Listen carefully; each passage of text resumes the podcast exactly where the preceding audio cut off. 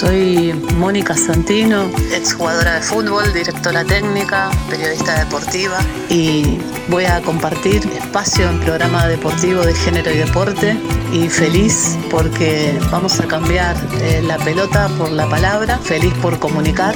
Si yo fuera Maradona. Y porque aprendí con muchas compañeras a pararnos en la cancha como en la vida. Y a entender la vida de manera colectiva. Y la radio es una expresión colectiva de palabra que nos entre compañeras, compañeros, compañeres para pensar, para hacer preguntas, para mirar críticamente la vida, el deporte. Si yo fuera Maradona. Y desde ahí comunicar otros aspectos, otras miradas, voces de otras protagonistas. Y en esa tarea inmensa voy a tener el orgullo de parar la pelota y de tirar paredes con una enorme compañera. Felicidad, cancha, fútbol, palabra, no podemos pedir nada más. Te paso la pelota compañera. La vida una tómbola la paro de pecho y la bajo controlada, Moni Santino. Soy Natu Maderna, comunicadora feminista, locutora, y me gusta poder pensar en un periodismo deportivo desde una perspectiva de género, para lograr entender las realidades que juegan en las canchas de nuestro país, desde la Quiaca hasta la Antártida. Si yo fuera Maradona nunca me equivocaría. Creo en contar y preguntar desde la diversidad con la convicción de sentir al deporte como un articulador social y generador primordial de valores en las personas que lo practican. Nos abrieron los micrófonos del Instituto Patria y a cancha llena sabemos que nos paramos también en la radio como en la vida géneros, disidencias, diversidades, provincias, realidades, historias, entrevistas, preguntas, dudas, certezas, convicciones, valores, charlas, reflexiones y siempre tirando paredes, siempre desde la resistencia, siempre con y entre compañeros, porque la lucha puede ser una sola, pero el proceso debe ser colectivo. Abrimos la cancha y a jugar.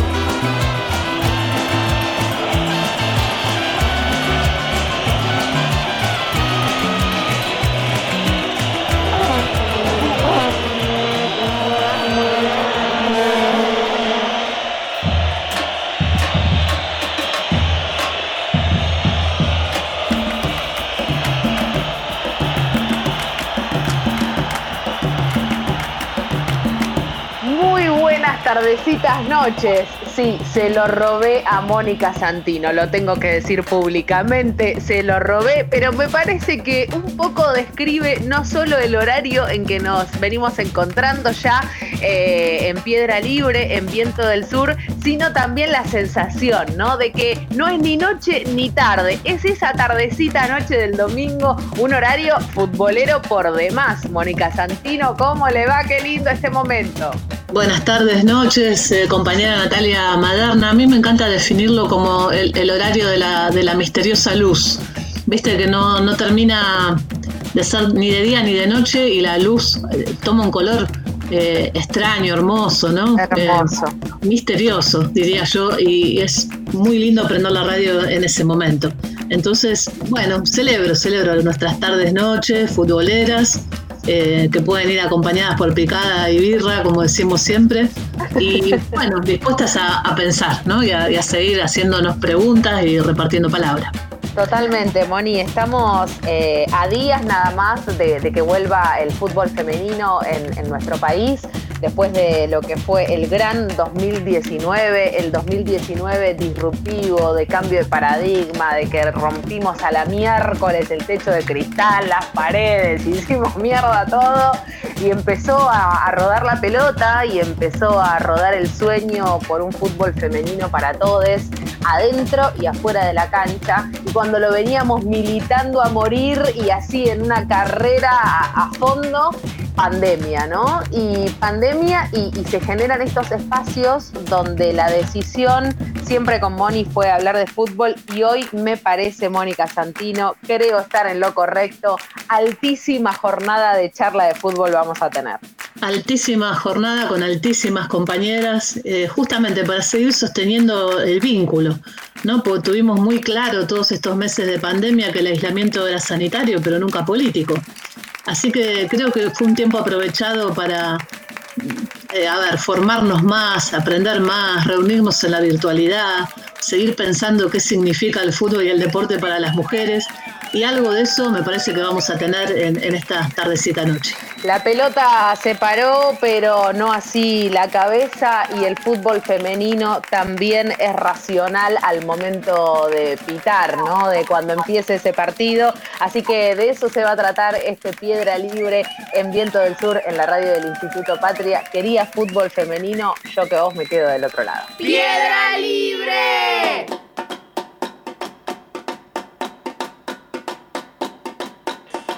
Bueno, si arranco por la derecha, me encantaría ser como hace Messi, ¿viste? Que engancha y se va para el otro lado, porque yo soy zurda. Eh, zurda, en todos sentidos. Zurda, zurda, con el pie y zurda con el pensamiento. Y, me gustaba jugar al fútbol más para el lado izquierdo que el derecho. Pero ponele, si arrancás por derecha, después puedes enganchar. Claro que sí. También, puede ser una, una muy buena manera de hacer política, ¿por qué no? Voy a tener el, gusto enorme, enorme, esos, lujos, esos lujos que a veces nos da la vida, nos permite la vida, de presentar a, una compañera gigante en su tarea, eh, en todo esto que estamos construyendo desde el lado del fútbol distinto.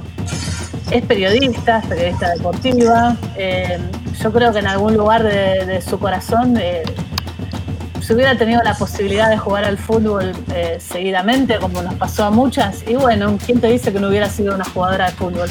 Eh, a veces cuando la pienso me la imagino así, en una cancha con short, botines y medias.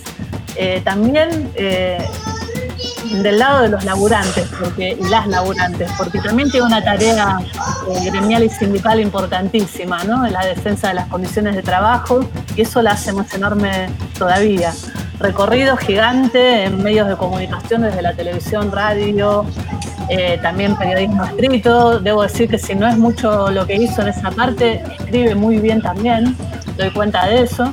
Y se trata de alguien que en el último tiempo nos hizo muy orgullosas a todas porque fue la primera mujer en comentar a la selección argentina de fútbol de varones en la televisión pública. Ya saben de quién estoy hablando, es Ángela Lerena y un orgullo tenerla acá con nosotras. Muy buenas tardes, noches de este domingo, compañera Ángela Lerena. Hola Moni, qué linda presentación, muchísimas gracias. La verdad es que y para mí es un orgullo que vos me presentes así, porque te admiro muchísimo y, un montón de, las cualidades que me destacás las aprendí de vos, Moni. Muchas gracias. Ay, es re lindo esto que está pasando. Un beso a Eso, eso mejor, mejor todavía de eso. Ay, Moni es lo más, es lo más, Mónica. Me los enseña a todos muchísimo. Así que muchas gracias por invitarme y tener esta chance de charlar con ustedes, chicas. Buenísimo. Qué lindo, qué, qué, lindo. Qué lindo, qué lindo que, que, se estén, que se estén dando estos cruces, qué lindo que, podamos también en, el espacio de, Piedra Libre, de, Viento del Sur, empezar a, generar estos cruces que, a veces, y, nos viene pasando, ¿no? La mayor parte de las veces nos, nos sorprende al aire porque con, con Moni siempre pensamos, bueno, y, y con quién podemos hablar y con quién podemos también empezar a hablar un poco de fútbol, porque a veces eso eh, empieza a estar ausente, ¿no? Cuando hablamos de, feminismos, del fútbol, del fútbol jugado por mujeres, porque muchas veces tenemos que quedar indefectiblemente en, la militancia, ¿no? En, militar absolutamente todo, porque yo el otro día decía, bueno, no, lo no la dejamos de militar nunca, ¿no? Bueno, y es necesario también que empecemos a hablar un poco de fútbol y qué mejor que ella, ¿no? Una responsable del fútbol femenino en uno de los clubes y después nos lo va a contar ella, pero para mí que está haciendo muchísimo por el desarrollo de, la disciplina y más por fuera de lo que es la provincia eh, de, Buenos Aires, ¿no? Y eso también en su momento fue muy disruptivo. Estoy hablando de Carla Fachiano, ella vocal responsable del fútbol femenino, integrante de la Secretaría de Género del club. Hola, Car, buenas tardes, buenas noches. ¿Cómo va? Gracias por sumarte a este Piedra Libre. Hola, ¿qué tal? Buenas tardes. Qué, qué lindo encuentro. Realmente estoy muy contenta de participar en este cruce. Me encanta, estoy emocionada, así que muchísimas gracias por la invitación. Eh, es un lujo compartir este, esta mesa redonda virtual con, todas ustedes.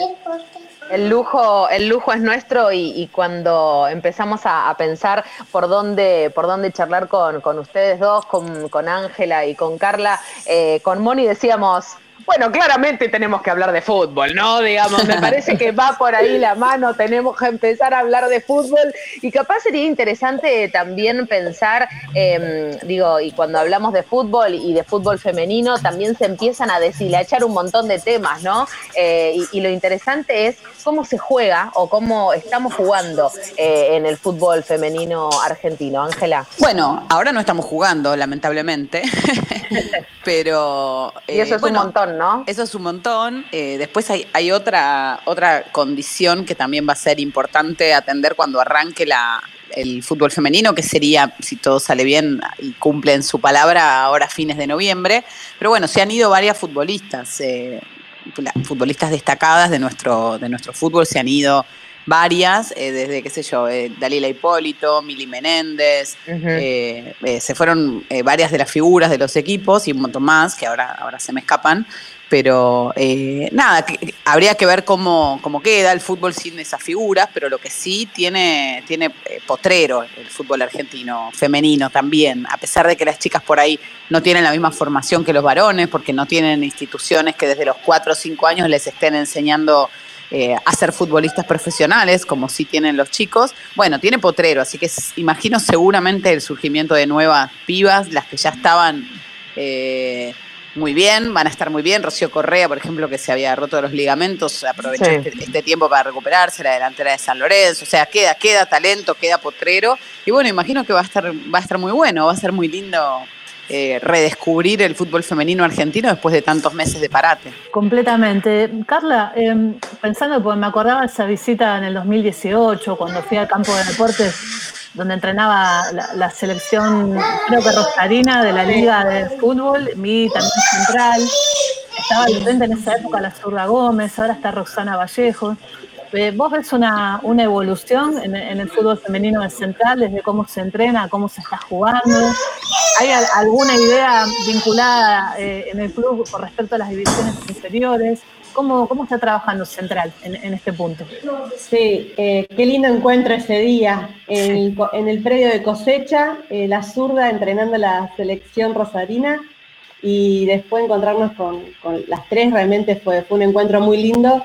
Y a partir de ahí también empezó una pequeña historia con, eh, de mi parte con vos, con, con el fútbol femenino integral. sí, ha hecho un cambio muy fuerte Recordemos que Rosana Gómez cuando inicia, inicia sola, inicia sola toda la locura de, armar un fútbol femenino en, Central, que ya estaba, pero que no tenía el lugar que correspondía, que la mandaron a un predio que es un predio de Central, pero alejado de todo, de todo, y, ella sola empezó a armar toda esta locura y, y, por ella y por todo el trabajo anónimo que ha hecho es que estamos hoy en donde estamos.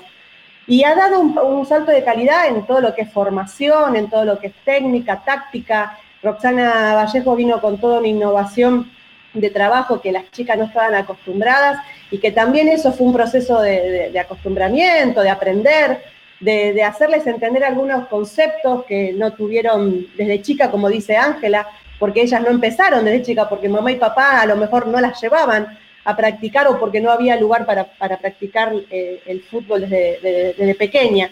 Y ese es el, ahora el desafío. Central ahora llegó a un lugar que deseábamos mucho y que, se peleó y que se trabajó mucho para eso, pero ahora el desafío es mantenerse y armar nuestro propio semillero. Central hoy eh, está confeccionado con dos predios más, que es cosecha, donde están las inferiores, una parte de las inferiores y zona sur, que también está la otra parte de las inferiores. Y la Liga Rosarina también está impulsando eso de las niñas y de empezar a hacer torneos con las más pequeñas. Hoy por hoy tenemos la escuelita de sub 8, sub 10, después tenemos las categorías sub 12, sub 16, eh, la sub 14. Y la idea es eso, de, empezar a inculcarle, de empezar a, tener ese, esa, esa, amistad con la pelota. En, este, en, esta, en estos meses de, transición de la virtualidad que te estaba contando antes, cuesta mucho enganchar a las nenas en esta cosa del, juego a través de, la pantalla.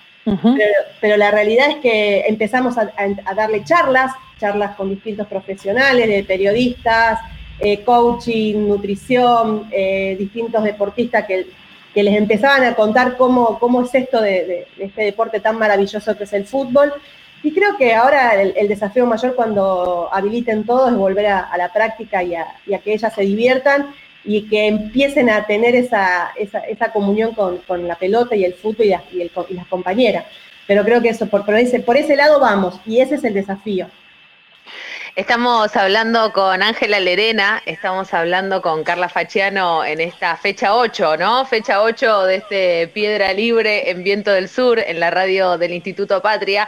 Y la escucho hablar a, Carla y la escucho hablar de inferiores.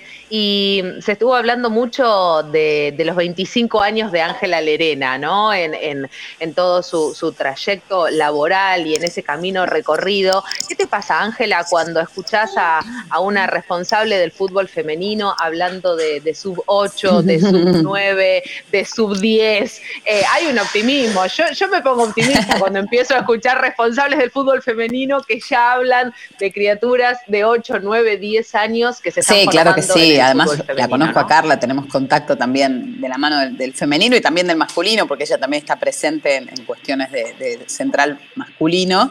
Y, bueno, claramente las inferiores son lo que nos ilusionan. Eh, Central tiene su estructura y otros equipos que también tienen una linda estructura de inferiores. River está muy bien en ese sentido, Racing también. Son, son clubes que eh, a mediano plazo van a tener una, una explosión por lo bien que trabajan sus divisiones inferiores, pero bueno, además la AFA las va a ser obligatorias, ¿viste? Y esto, muchas veces los varones, yo que, bueno, trabajo más que nada con varones y, no siempre tienen perspectiva de género, casi nunca, de hecho, eh, están siempre como, no, obligatorio, ¿por qué obligatorio? Bueno, si no lo hacen obligatorio, no lo hacen. Los clubes tienen más de 100 años y no tienen divisiones inferiores femeninas, claramente si no los obligan, no lo van a hacer pero bueno, en realidad no es una obligación, sino un requerimiento para jugar en la primera división de AFA, eh, es que tu equipo tenga inferiores. Entonces, bueno, eso, eso eh, hay un plan, un proyecto de la AFA de hacer obligatorias las categorías inferiores, una para el año que viene por lo menos, dos para el año siguiente, y bueno, la FIFA va en la misma línea. Está bueno, está bueno porque al fútbol femenino hay que construirlo de abajo hacia arriba, no solamente que las pibas que hoy sueñan con ser futbolistas puedan entrar a una primera división, sino que las nenas, las niñitas, tengan un camino para, para, desarrollarse como futbolistas. Y también lo hablé con Inés Arrondo y está bueno esto porque tenemos una secretaria de deportes mujer y con perspectiva de género y eso vale mucho. Y, le dije, hay que, hay que lograr que en los colegios las nenas jueguen, en las escuelas. ¿Cómo puede ser? ¿Qué lógica tiene? ¿Qué lógica tiene que a la hora de la educación física los varones puedan elegir fútbol y las mujeres no? No, tiene ninguna lógica más que el disciplinamiento del cuerpo femenino, alejarlo del fútbol como tantas veces pasó. Bueno, eh, soy optimista con, con, estos caminos. Quería agregar que cuando nosotros nos dieron la noticia del, del plan de, a, cinco años de AFA, que ponían como obligación las inferiores, fue una felicidad de mi parte enorme, porque cuando lo tuve que comunicar al club, la cara de, mis compañeros, no, obligatorio. Sí, Central va a tener que tenerlo. la alegría, la alegría que yo tenía, sabía que el desafío es grande, pero es hermoso. Y si no nos dan esa palanca, cuesta mucho que te abran, te abran eh, las puertas para eso. Que el presupuesto, que los números, que la pandemia ahora. Entonces es importantísimo esa palanca que te dan de la obligatoriedad en, este primer, en, este, en estos primeros pasos que, estamos dando. Completamente de acuerdo con lo que están diciendo, también celebramos ¿no? estas decisiones y totalmente de acuerdo es que, nunca, nunca van a abrir la puerta, ¿no? siempre hay un, hay un porqué. Eh, porque no, ustedes no venden lo mismo que nosotros, porque tal cosa, porque sale plata, ¿no? Siempre, siempre hay una excusa pensando desde este lugar de las excusas, ¿no? Y escuchando a las dos, em, hay, una, cuestión que tiene que ver con la capacidad de asombro. Eh, ¿qué, cosas todavía del fútbol, así como lo conocemos, y del fútbol femenino, las siguen asombrando? ¿Perdieron la capacidad de asombro o aún todavía se asombran con algo? Ángela, si querés. Sí, a mí me asombra, me asombra todo. La técnica me sigue asombrando. La técnica de los futbolistas. Cómo, cómo paran la pelota, cómo cambian de frente, eh, cómo, cómo se mueven. Todo me sigue asombrando. Tengo ahí la posibilidad de verlo desde el campo de juego y, se ve muy cerquita y a mí me sigue asombrando. Eh, y también me asombra, por ejemplo, el nivel de los equipos argentinos masculinos en copas internacionales después de siete meses sin, sin jugar y, entrenando por Zoom. Sí, no, me, me, siguen, me siguen asombrando muchas cuestiones. Lo que necesito que vuelva la gente y asombrarme también, como me pasa muy seguido, de del público, del público central, no saben lo que es. Ahora que está Carla, escupen un poco los chicos y a veces me yo estoy ahí, yo estoy ahí admirando, admirando la salida de central y me están escupiendo por ¡Qué horror! Aprovecho este medio para pedir disculpas desde está bien. central a Ángela Lerena. Pero bueno, el público también es admirable y todavía me, da, me, asombra. No, yo no, no pierdo la capacidad de asombro por suerte, porque sería muy aburrida. Totalmente. Carla, vos ¿Con qué cosas todavía te asombras? Me pasa lo mismo que dice Ángela. Eh, no quiero perder esa capacidad de asombra, esa, capacidad de emoción. Con el fútbol masculino a veces la pierdo, porque uno cuando a veces está dentro de ese mundo eh, ve cuestiones que, que, vos decís, wow, qué lástima. Eh, pero en el fútbol femenino está todavía todo tan, tan para desarrollar que me sigue sorprendiendo las ganas de las chicas a pesar de todo. Eh, de cómo, cómo asimilan los conocimientos, cómo, cómo se ponen eh, a, la par de, la, técnica cuando tira algún concepto para poder aprender, porque saben que, eso le va a ayudar. Eh, me, sigue sorprendiendo esa, esa facilidad de adaptarse, porque la realidad es que el fútbol femenino se va adaptando a lo que nos dan, a las circunstancias, al crecimiento mismo, ¿no? Al eh, crecimiento mismo, tal cual. A esto de que ahora son nota, que ahora la llaman para hacerles nota, que ahora las niñas del, fútbol femenino de inferiores central les piden fotos, que les piden autógrafo. Entonces, eh, yo cada vez que, cuando estábamos jugando y que estaba el público, cuando salíamos de la cancha, las nenas venían y me decían, Carla, Carla, podemos entrar, queremos sacar una foto con Virginia, nos queremos sacar una foto con Lonigro. Y le decía, sí, pasen, pasen. Y eso a mí, te digo la verdad, me emociona un montón que las reconozcan, que, se saquen fotos. Eh, eso me da, me da una, alegría para un futuro. Y en el masculino, eh, ojalá que vayamos cambiando desde chicos, eh, porque también está el nuevo concepto de cómo, cómo educarlos, cómo formarlos. Ojalá que en un futuro también encontremos esa ingenuidad en el fútbol masculino que, bueno, que, que se ha perdido tanto. Las escucho hablar. Eh, primero me querría estar tomando una birra eh, con ustedes charlando de esto, igual, con un micrófono en el medio, digamos, eh, pero, en vivo, pero en vivo, teniéndolas más cerca. Y, hay algo que el otro día lo charlábamos con Estefanía Pepi Piazza, ¿no? Con, con una de, las jugadoras de, Racing, ella también entrenadora de, la sub-16, y tiene que ver con esto, Car, con, con, esto que vos estás diciendo, que ella siente a veces que, los entrenadores, porque esto hay que decirlo, la mayoría son varones, em, muchas veces subestiman la capacidad de las jugadoras, ¿no? Em, y eso me parece que es fundamental al momento después de eh, ver los partidos, ¿no? Porque se juega como se entrena, eso está clarísimo. Eh, te, pasa, sentís que es un poco así, que, está subestimada la capacidad de la jugadora de del fútbol femenino? Está subestimada la, capacidad de las jugadoras y de las técnicas. Porque la realidad es como decir, la mayoría son técnicos los que tienen los equipos del fútbol femenino. Eh, también esa es la bandera que uno está peleando, para que, las formemos técnicas y tengan los espacios para desarrollarlo. A mí a veces me cuestionan y me dicen, Carla, no, no discrimines. Eh, pone, eh, a un hombre a dirigir a lo mejor una, una, una categoría masculina. Eh, esto es por capacidad. Bueno, por capacidad yo elijo a una técnica mujer que tiene la capacidad de estar con las jugadoras y lo puede desarrollar. Y el asombro de los profesionales del club hacia Roxana Vallejo, te puedo asegurar que se, caían de espalda cuando vieron la profesionalidad de, ella para trabajar. Y cuando van a ver a las chicas ahora jugar a la ciudad deportiva, esa hermosa cancha del Pozo, y las ven jugar, están asombrados, te las nombran, porque ahora las conocen con nombres. Mis compañeros ahora me dicen, che, ¿cómo anda esta? ¿Cómo tiene contrato? ¿A cuánto se lo hiciste?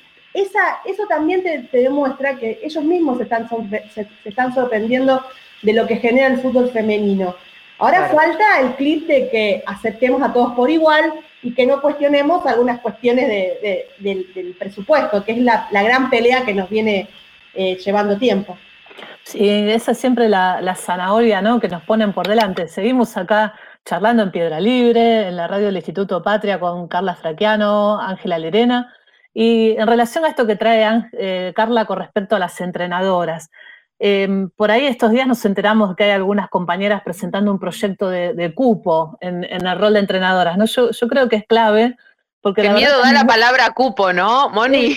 da un miedo. La, verdad es que es muy, es muy difícil entrar, lo, digo con conocimiento de causa, porque soy entrenadora, somos entrenadoras, la experiencia que tuvieron Juliana Román Lozano y Enriqueta Tato en Huracán, que fueron despedidas a fines del mes de junio, eh, y lo que cuesta, ¿no? Incluso eh, permear los grupos de jugadoras de fútbol, que en general están acostumbradas a la palabra de varones como la palabra de saber, ¿no? Y si recorremos todos los deportes es así, lo vemos en el hockey, ¿no? Que el hockey es el deporte de mujeres por excelencia en Argentina, sin embargo, los entrenadores son todos varones. Ángela, ¿cómo, ¿cómo, ves esto? No? Pues yo en algún lugar lo, lo, conecto con el periodismo deportivo y lo que cuesta imponer una palabra y, un saber eh, con, relación al fútbol.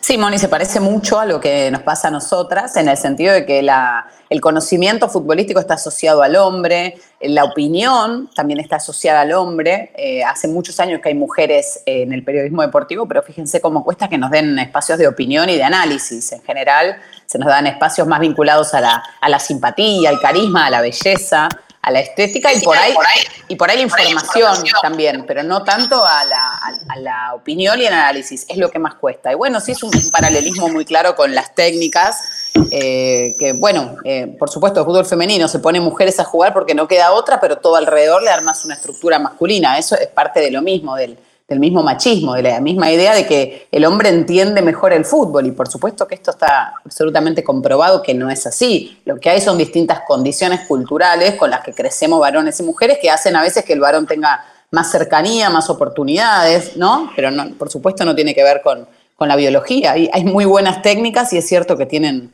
muchísimas menos oportunidades. Queremos que haya más nenas eh, jugando a relatar, ¿no? Desde chiquita, digamos, ¿no? Eso tiene que ver también con, con cómo nos acercamos al fútbol, porque eh, digo, hoy por hoy lo, que, lo que empieza a faltar, porque se empieza a reclamar, son relatoras de fútbol, ¿no? Y, son muy pocas, y, las que hay a veces no se animan, y, no se animan también por el qué dirán, ¿no? Porque ese también es otro tema, ¿no? Hoy lo que sucede con, con las redes sociales, con esta devolución automática del saber de una mujer y el fútbol, empiezan a, jugar un montón de otras cosas. Eh, tenemos que cerrar este bloque porque si no, el operador eh, nos va a cortar el aire, quiero decirles. Estamos con Ángela Lerena, estamos con Carla Fachiano, otro gustito que nos estamos dando con Mónica Santino en Piedra Libre, en Viento del Sur, la radio del Instituto Patria. Ya volvemos. Y alegría, alegría, mi corazón.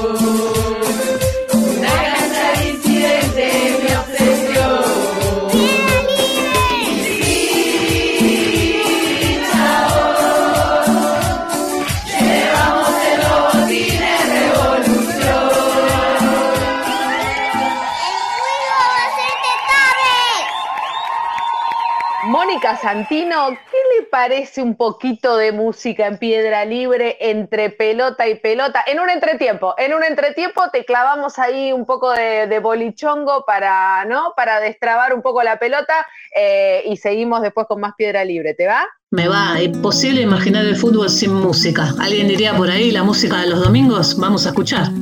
Claro que sí, todo suyo. La vida no quiere que crezca, yo te planto de nuevo y a ver si esta vez tengo un poco de suerte y brotas para poderme ver. Que no soy un pirado, que me acuerdo de cómo reír. Y si estás a mi lado, te juro no te voy a mentir ni te voy a vender. Ni te voy a vender, te voy a curar, te voy a curar. Lo mío es pavo, lo mío es pavo, lo tuyo es pagar.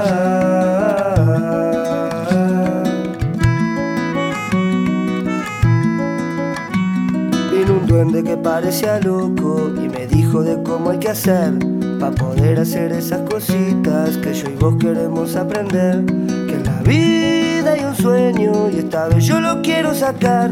Yo no quiero otra vuelta, quiero esta para disfrutar lo que hay para mí, lo que hay para mí, lo que hay para vos, lo que hay para vos. Llegamos hasta acá, llegamos hasta acá, vamos a hacerla hoy.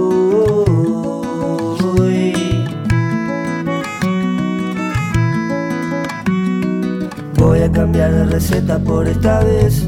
Y voy a cambiar el humor, que la noche se aleja pero no hay sol. Miro de riojo y las hojas ya puedo ver.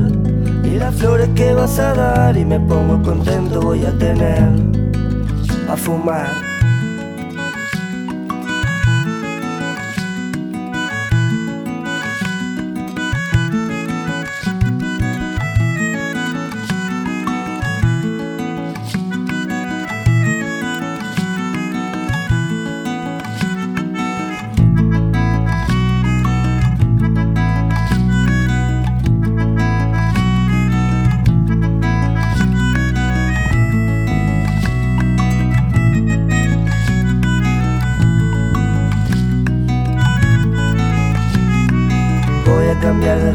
Por esta vez.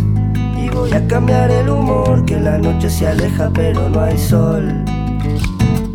Miro de riojo y las hojas ya puedo ver. Y las flores que vas a dar y me pongo contento voy a tener. Pa' fumar.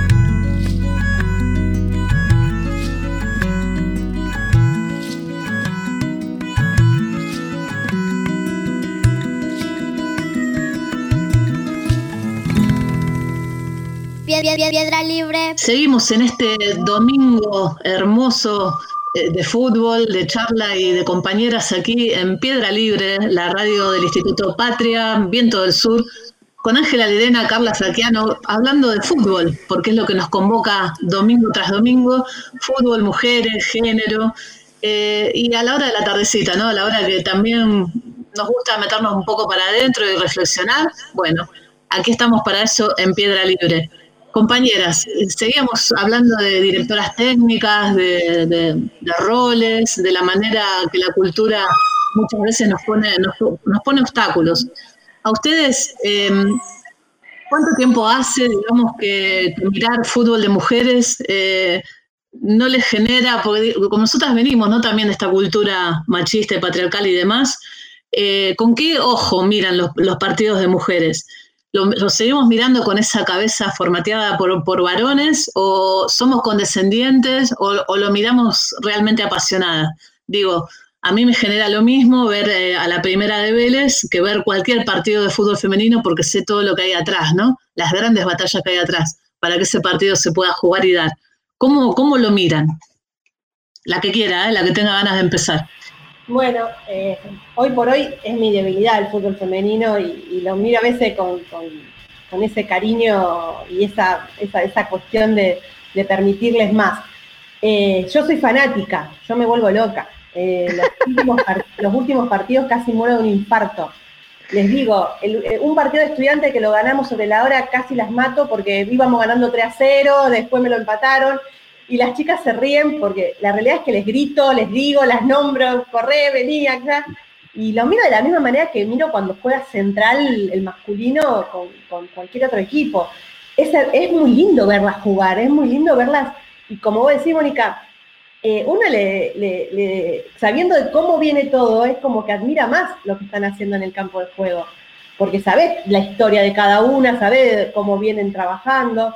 Entonces uno admira más eh, todo lo que hacen en el campo de juego y también se preocupa cuando no responden porque algo está pasando. ¿Qué? Entonces, bueno, uno tiene esa, esa, flexibilidad a veces, pero me, creo que si no morí, que en el partido estudiante último que fueron las chicas, no muero más porque no, Eh, bueno, para, mí la clave para entender el fútbol femenino fue entender este, este tema de las inferiores, digamos. Yo soy, comentarista de fútbol femenino, entonces me toca de alguna manera eh, analizar cómo juegan y eso es, un poco juzgar también el juego. Y, bueno, a veces, eh, por ejemplo, en las redes sociales hay, hay, como una burla porque cuando, no sé, se chocan las dos centrales, yo no estoy diciendo, ah, jaja, se chocaron las dos centrales, ¿no? Estoy diciendo, bueno, se equivocó la defensa de Independiente. Eh, y, yo tengo, no, es, no, es, condescendencia, es comprender las condiciones en las que, de las que vienen. No se le puede, para mí, exigir, igual yo nunca diría, me reiría de que se chocaran los dos centrales, ni siquiera de la selección. Pero bueno, hay una exigencia distinta eh, por, el contexto que es totalmente distinto. Así que sí, yo, eh, para mí es igual, es lo mismo, pero soy como más, comprendo más el error, las dificultades que hay que en el caso de los hombres. Eso sí, lo veo distinto. Ángela, en el bloque anterior eh, decías algo así como construirlo de, abajo hacia arriba, ¿no? En, relación no solo a la formación de, las nenas que se acercan al fútbol femenino, eh, sino también de, los clubes, ¿no? Y de la importancia del fútbol formativo eh, y, y, de cómo las nenas de las distintas provincias de nuestro país, ¿no? Porque me parece que también lo que está pasando con el fútbol femenino es un desarrollo federal interesantísimo. Lo que pasa es que hay que ver dónde se empieza a poner el foco también para que esas nenas puedan entrar a jugar a la pelota soñando con ser jugadoras profesionales en nuestro país, ¿no? Y, empezar a romper ese paradigma. Ahora digo, eh, ¿qué es lo que pasa con las instituciones? Y, digo las instituciones y voy desde lo más alto para abajo, ¿no? Digo, ¿qué, es lo que pasa con la Asociación del Fútbol Argentino y el desarrollo real y fáctico, ¿no? del fútbol femenino. Hablábamos del plan integral que presentó la AFA. Eh, falta un montón, pero se hizo bastante, ¿no? Bueno, la dejo a Carla, que por ahí está más. Ay, gracias. Qué, lindo pase. No, yo al no responder, ¿eh? Pero ella te lo dejó la, compañera. Ella conduce un equipo de fútbol femenino. Después yo les digo mi opinión, pero me parece que la de ella tiene más valor por su, por su, por su labor, ¿no? En Central. Bien. Hacete cargo, hacete cargo, Fachano. dale, dale, dale. Tomo la pelota y juego. Eh, quiero aclarar que jugué muy poco, muy poco en mi vida porque físicamente soy muy mala pero me encanta el fútbol desde, el banco. Desde el banco. Eh, no, sí, la realidad es que eh, uno está dando sus primeros pasos en AFA y cuando escucha compañeras y compañeros de antes te van contando cómo venían antes. Y mm, a mí me sorprende cuando dicen, y no sé, lo que dijeron no sé si va a pasar, y después pasa. Como que estaban acostumbrados a que no pasara, a, que, a que te prometían y que no pasara. Y yo estoy viendo un camino distinto. Realmente se ha hecho mucho falta, falta un montón, pero este progreso que se está dando, el lugar que se le está brindando, las tomas de decisiones que se comparten, eh, la comunicación que hay con, con, AFE y los delegados, falta un montón, todavía falta que las, tomas de decisiones sean más compartidas, sí, que las tomas, que sean más mujeres que tomen las decisiones, eh, pero el camino y el apoyo que están brindando desde AFA, eh, en el caso de Rosario Central, fue importantísimo para esto estos primeros pasos que está dando y para el fútbol femenino, y lo veo real, el compromiso lo veo real. Y, eso es lo que me, también me da eh, esperanza para que también nuestros dirigentes en todos los clubes vayan también cambiando esa, ese, como vuelvo a decir, el, chip del fútbol femenino como gasto, sino como una inversión, como una apuesta al futuro, con, con ganas de, aprender y de, de, insertarlo. No, veo, veo parecido lo que ve Carla. Por supuesto que falta muchísimo, ¿no? Si, si uno ve lo que falta, siempre se va a desalentar. Si, comparamos hoy una foto, el masculino y el femenino, te pones a llorar. Ahora, me parece que no, no son así las construcciones, sino que hay que verlas en perspectiva. Y yo veo a la AFA involucrada con el tema. Ojo, después eh, las intenciones son otra cosa. Por ahí me decís, ah, pero no, les importa el fútbol femenino, les importa quedar bien con las mujeres. Bueno, no hay problema, perfecto, eh, complázcanos, no fútbol femenino y las intenciones a mí, la verdad me importa. Les, hacemos una listita de todo lo que queremos. claro, pero sí veo, veo, bueno, la FIFA tomó la decisión. Lo que pasa, chicas, es que va a ser negocio el fútbol femenino. Algunos no lo ven, algunos eh, anteponen su machismo, su misoginia a, la, mirada con perspectiva de, de ti tiempo, pero es obvio que va a ser negocio. Por eso la FIFA pone 4 mil millones, no, ¿cuánto pone? Mil millones de dólares en cuatro años. Mil millones de dólares en cuatro años en difundir el fútbol femenino, porque tenés la mitad de la humanidad para ir a conquistar, como jugadora, como espectadora, para vender una camiseta, para vender una entrada. Después tenemos que proteger nuestro fútbol femenino del negocio, que también lo va a venir a, depredar como hace con todo, pero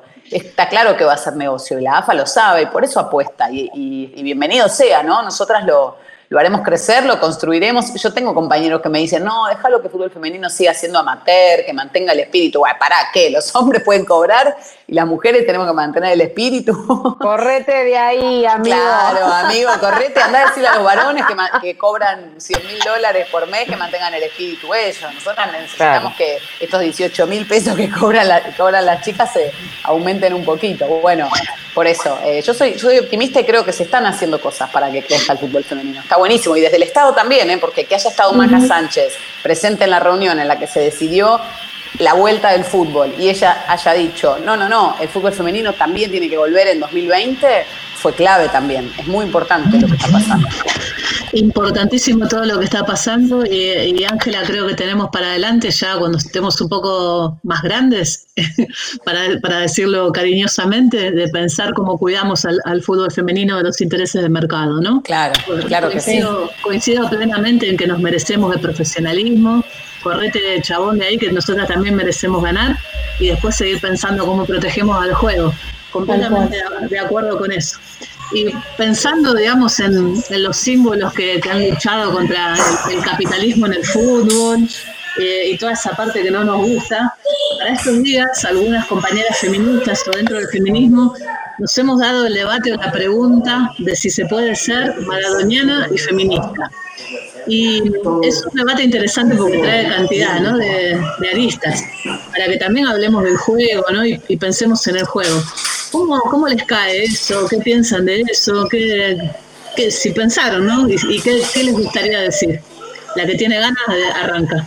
Eh, bueno, es difícil porque eh, hay algo que tiene que ver con el cariño, que, que, no depende, no, no es algo que uno maneja, que dice, ah, salieron estas fotos de Diego, entonces no lo quiero más. A mí no me pasa eso, a mí me pasa que que el cariño se sostiene, de la misma manera que, por ahí algún, algún ser querido te puede decepcionar con algo, pero no deja de ser tu ser querido. Y bueno, en el caso de Maradona, me, parece que, es, que de alguna manera se puede separar lo que él es en la cancha con su vida personal, que entre paréntesis no la conocemos tanto, o sea, todas nos, por supuesto nos cae mal saber que, le aparecen hijos y que por ahí no lo reconocen y, y a cualquiera, no, que además somos mamás, y mujeres, nos cae mal que, tenga que hacer una presentación judicial una mujer para sacarle ADN eh, a la fuerza para comprobar si el hijo es de él o no. Pero bueno, tampoco conocemos tanto su vida personal. a mí no me parece que tengamos que estar juzgando la vida personal de, las personas públicas, ¿no? Eh, yo, separo un poco, de la misma manera que a mi hijo le gusta bailar Michael Jackson y le dejo, lo dejo, porque creo también que un varón bailando es, eh, muy disruptivo y me gusta. Y bueno, yo separo un poco, separo un poco, no, creo, creo que, el cariño no se, no se maneja, no se conduce de esa manera, no se puede elegir a quién querer y a quién no. Yo le debo mucho como futbolera a Maradona por haberme hecho enamorar de este juego y separo un poco eso de, su vida, que insisto, tampoco la conocemos tanto. A veces por ahí jugamos, jugamos de afuera sin tener todos los elementos.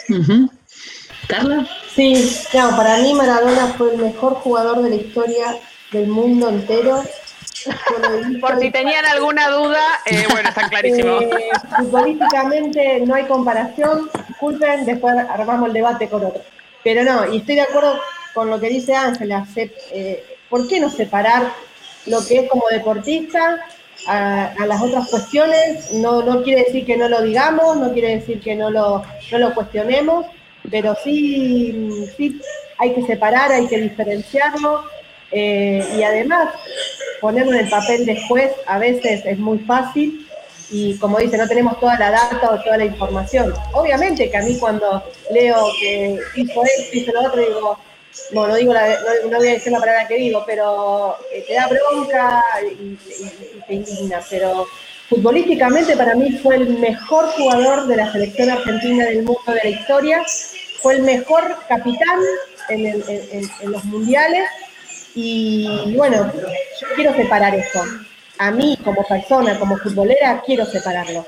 Quiero decir, Diego Armando Maradona para mí fue el mejor, y después que, que, lo juzgue la vida, que lo juzgue eh, la familia, eh, todo lo que puede llegar a pasar o lo que ha hecho él en su vida personal. Perdón, chicas, agregar algo más, que es que eh, a mí, por ejemplo, me cuestionan mucho el tema de, Maradona, eh, especialmente, claro, en redes sociales, pero los que vienen a cuestionar que las feministas queramos a Maradona son los machistas, ¿eh? No es que vienen otras feministas. Claro, amiga. claro, claro, hermana, compañera, fíjate, revisá esta postura y te da sus argumentos amorosos y sororos para de por qué no hay que idolatrar a Maradona. No, vienen los machistas que lo que que nos quieren correr de, que, golpeadores y que nos quieren correr por ahí, ¿no? Y que nos quieren correr por ahí también, Ángela, porque me parece que lo que pasó también eh, mucho en estos días y, en el marco de los 60 del Diego, lo que pasó fue intentar ponernos en offside a nosotras con un pensamiento sobre lo que te pueda llegar a generar o no Diego Armando Maradona como feminista, ¿no? Y correr encontrar, un poco el palito, ¿no? Como me parece que se, vio muy claro eso. Sí, tratar de,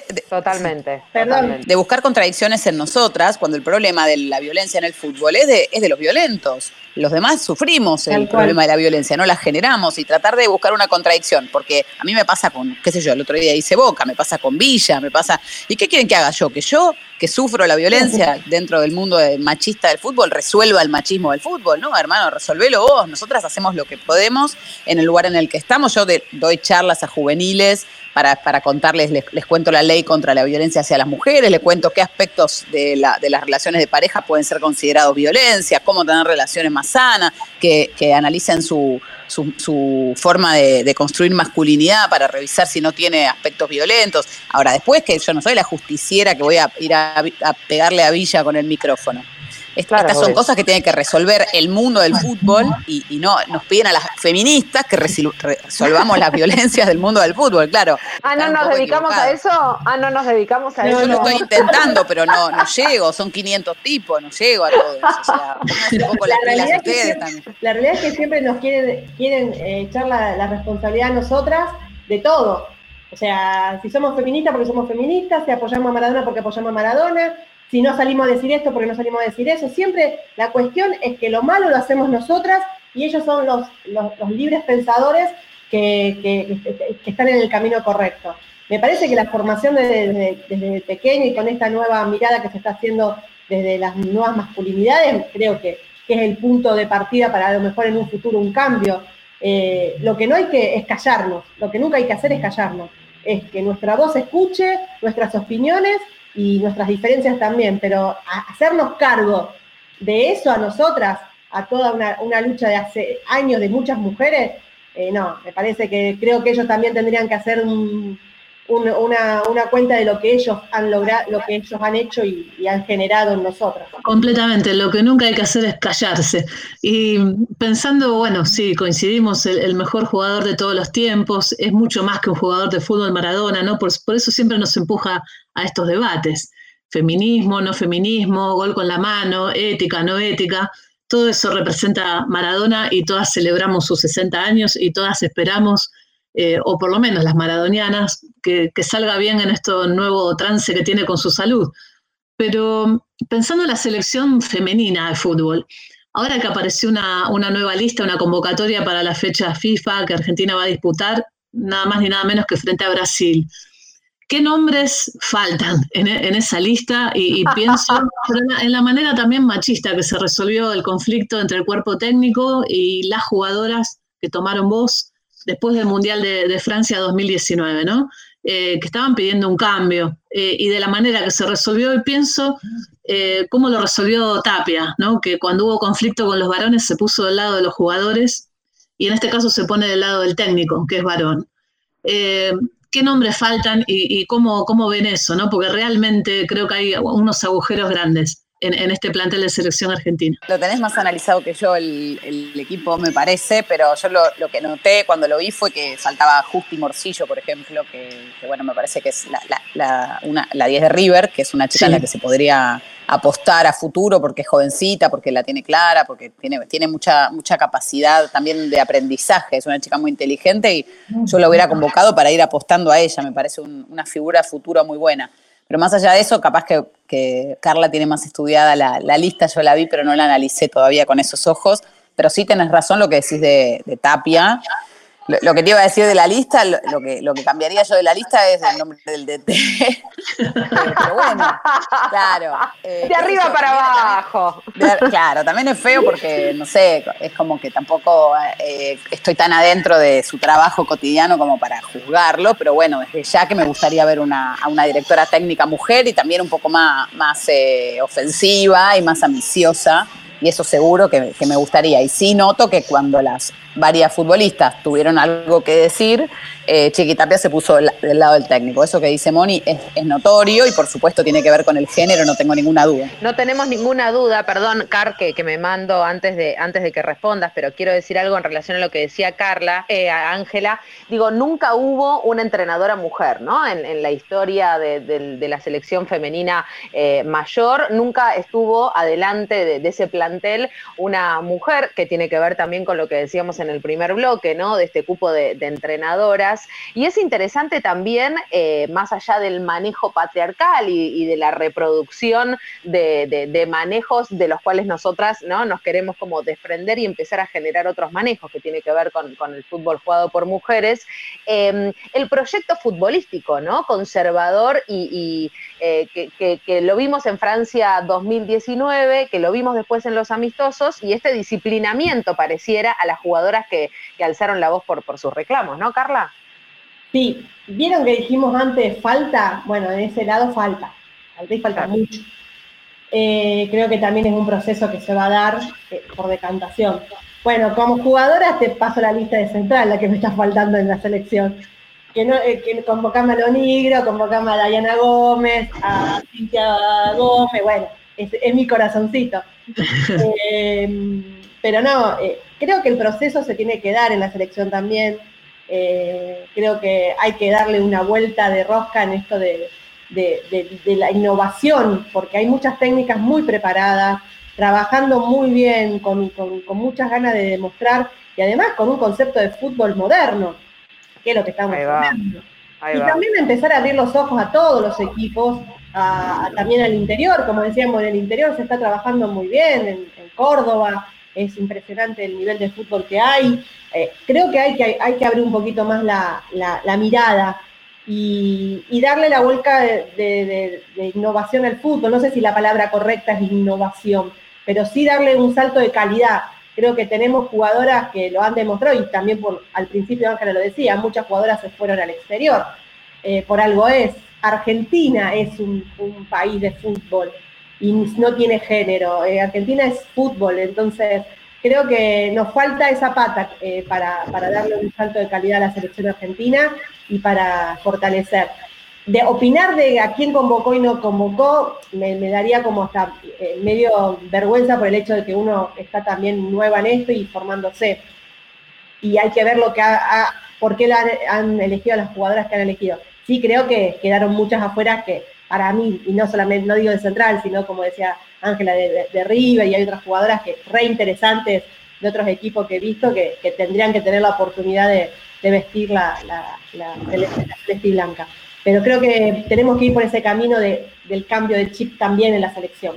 Carla Faciano, Ángela Lerena, Ángela Lerena, Carla Faciano. Otro gustito, ¿no? Mónica Santino, que nos dimos en Piedra Libre. Un gusto enorme para seguir pensando en nuestro fútbol, nuestro deporte y, sobre todo poner palabras, ¿no? No hace muchos años no teníamos estos espacios para hablar de, fútbol así y es lo que, lo que sigo celebrando, ¿no? Y hacerlo con estas enormes compañeras y todas las que faltan venir. Bueno, muchas gracias por la invitación bueno, a, ustedes. Me parece, muy lindo que, las mujeres del mundo del deporte, tanto periodistas deportivas, técnicas, por supuesto las jugadoras, las analistas, todas las que estamos en este mundo, somos militantes del fútbol femenino. Y eso a mí me emociona y es hermoso porque, porque no, solamente lo, cubrimos, sino que además lo, lo defendemos, lo bancamos, lo impulsamos, lo pensamos. Así que les agradezco mucho también por ese, este espacio para poder hacer eso. Yo también quiero agradecer, eh, para mí es un orgullo, se lo dije a Natu, me daba mucha vergüenza estar con estos monstruos. Eh, las admiro tanto Ángel en su, en su trabajo como periodista, Natu también, y a Mónica obviamente toda esta lucha que viene haciendo desde hace tanto tiempo del fútbol femenino y la igualdad. Y sí, eh, realmente poner voz a todas estas cosas y que se le dé visibilidad eh, es lo más importante. que todos los actores del fútbol femenino estén presentes y que cada vez haya más mujeres tomando las decisiones. Creo que eso va a darle un cambio y un salto importantísimo al fútbol femenino. Pero vamos bien, creo que hay que seguir comprometiéndose en esto y, seguir amándolo como lo estamos amando, porque sin amor y sin pasión esto es difícil de llevar adelante. un beso grande y muchísimas gracias, compañeras. Abrazo, compañeras. Gracias. Abrazo. Saludos a todos y a todas.